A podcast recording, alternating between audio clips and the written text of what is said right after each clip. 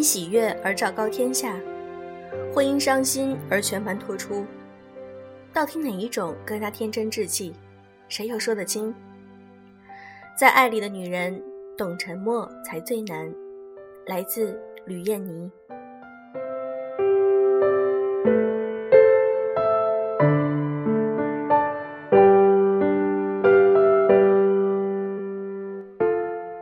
用声音触碰心灵，我是小飞鱼，欢迎你们来到优质女子必修课。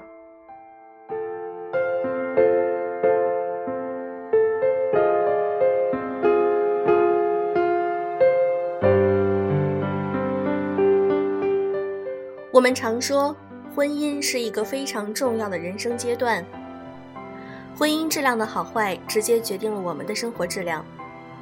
那么今天，我想和大家分享一篇来自于晚睡的文章，《实用的婚姻观》，来自于作者晚睡所写的书《你配得起更好》。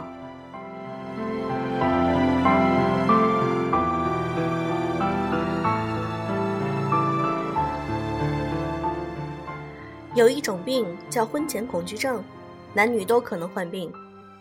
六人行中的 Chandler 甚至在结婚前夜直接离家出走。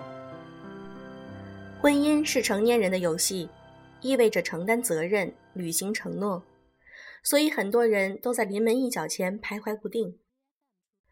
对于婚姻的犹豫，包含很多复杂的因素，有时是考虑到责任的慎重，有时则是感情厚度经不起婚姻来临之前来自内心的拷问。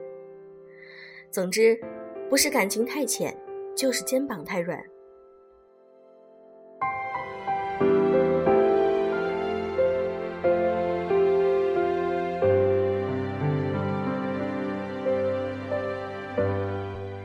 有一个即将结婚的男人来问我：“我知道自己的婚姻观出现了问题，但不知道应该怎么调整。你能告诉我什么才是正确的婚姻观吗？”这是一个不知道应该向前走还是朝后撤的男人。他一直以为相亲认识的女朋友家世比较好，谈婚论嫁的时候却发现对方也是个普通家庭，于是心里的那杆秤一下就失衡了。按照他的说法是，觉得自己选错了，开始放大他的种种缺点，担心选择了他，若干年后自己会比不过别人。婚姻是一辈子的事，谁也不愿意隔三差五的折腾一回。问题是，他结婚到底是为了什么？他究竟怎样看待婚姻？如果结婚只是为了占便宜的话，那么很明显。这个便宜不够大，他不太满意。他只是在用市侩的态度寻找一个市侩的婚姻。他对感情因素的重视远远不及考量各种现实条件来的迫切。他想在合适的时间、地点选择一个和自己最相配的人。与其说他在寻找一个更完美的伴侣，还不如说他在和自己幼稚的虚荣心结婚。对这种问题。我一贯不劝和，只劝分。别犹豫了，别琢磨了，放彼此一条生路吧。这不是缺德，这是慈悲。因为离开他，这个姑娘保证也能嫁出去。世间的真理就是，你的嫌弃可能正是别人的心头好。感情的世界其实永远都是公平的。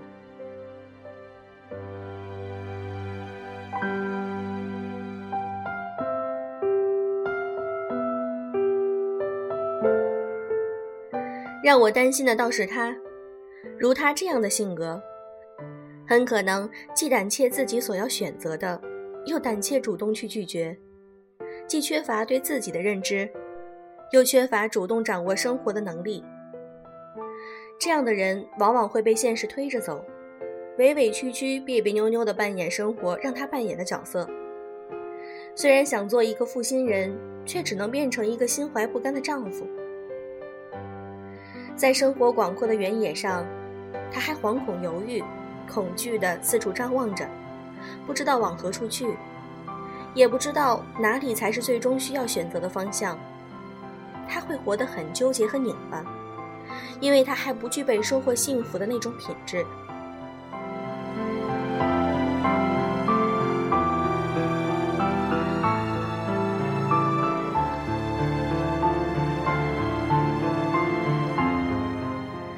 在走向婚姻的过程中，人其实真正要寻找的，并不完全是一个爱人，真正探索的是那个隐藏在内心深处的真实自己。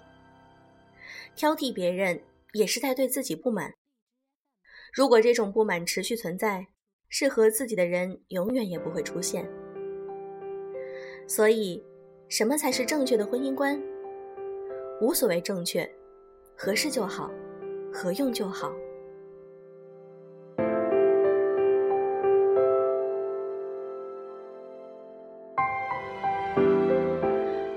就是生活，而且是最朴素、拨开一切浮华的生活。一个人怎样看待自己的生活，就会怎样审视自己的婚姻。真正懂得生活的人，会踏实的活着。他所追求的婚姻，也必然是务实的、温暖的。他希望的伴侣，也一定是拥有着优美的内在品质，能够带给自己成长、进步和精神上的鼓舞。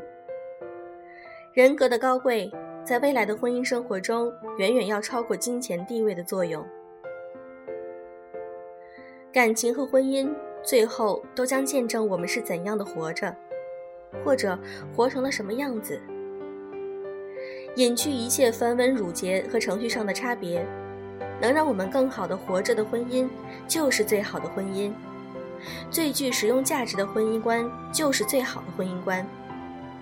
只是这个使用，不是人前显贵，不是演给别人看的华丽影视剧，而是每天热腾腾的一粥。一饭，是现实安稳，是天再冷，你心里也会感到暖。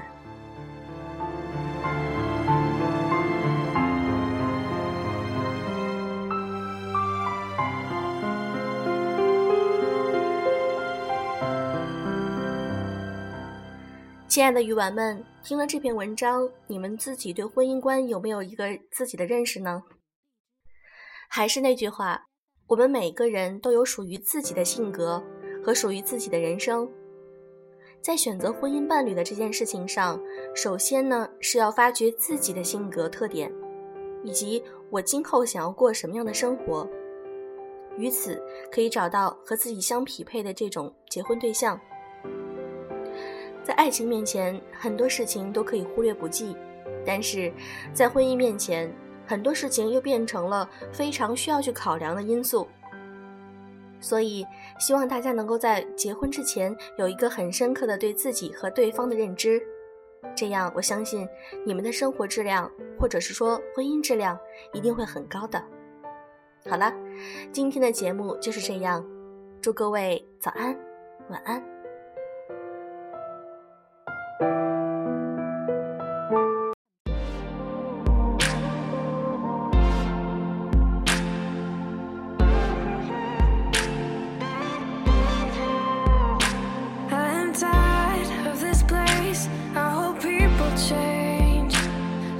time to replace what I gave away. And my hopes, they are high. I must keep them small. Though I try to resist, I still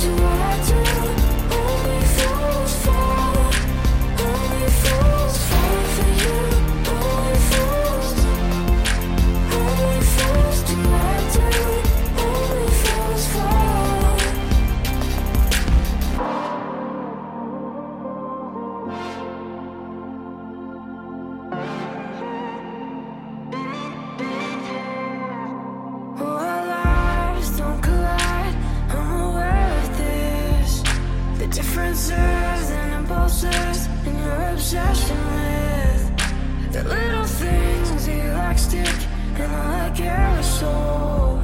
I try my luck, am I giving up? I still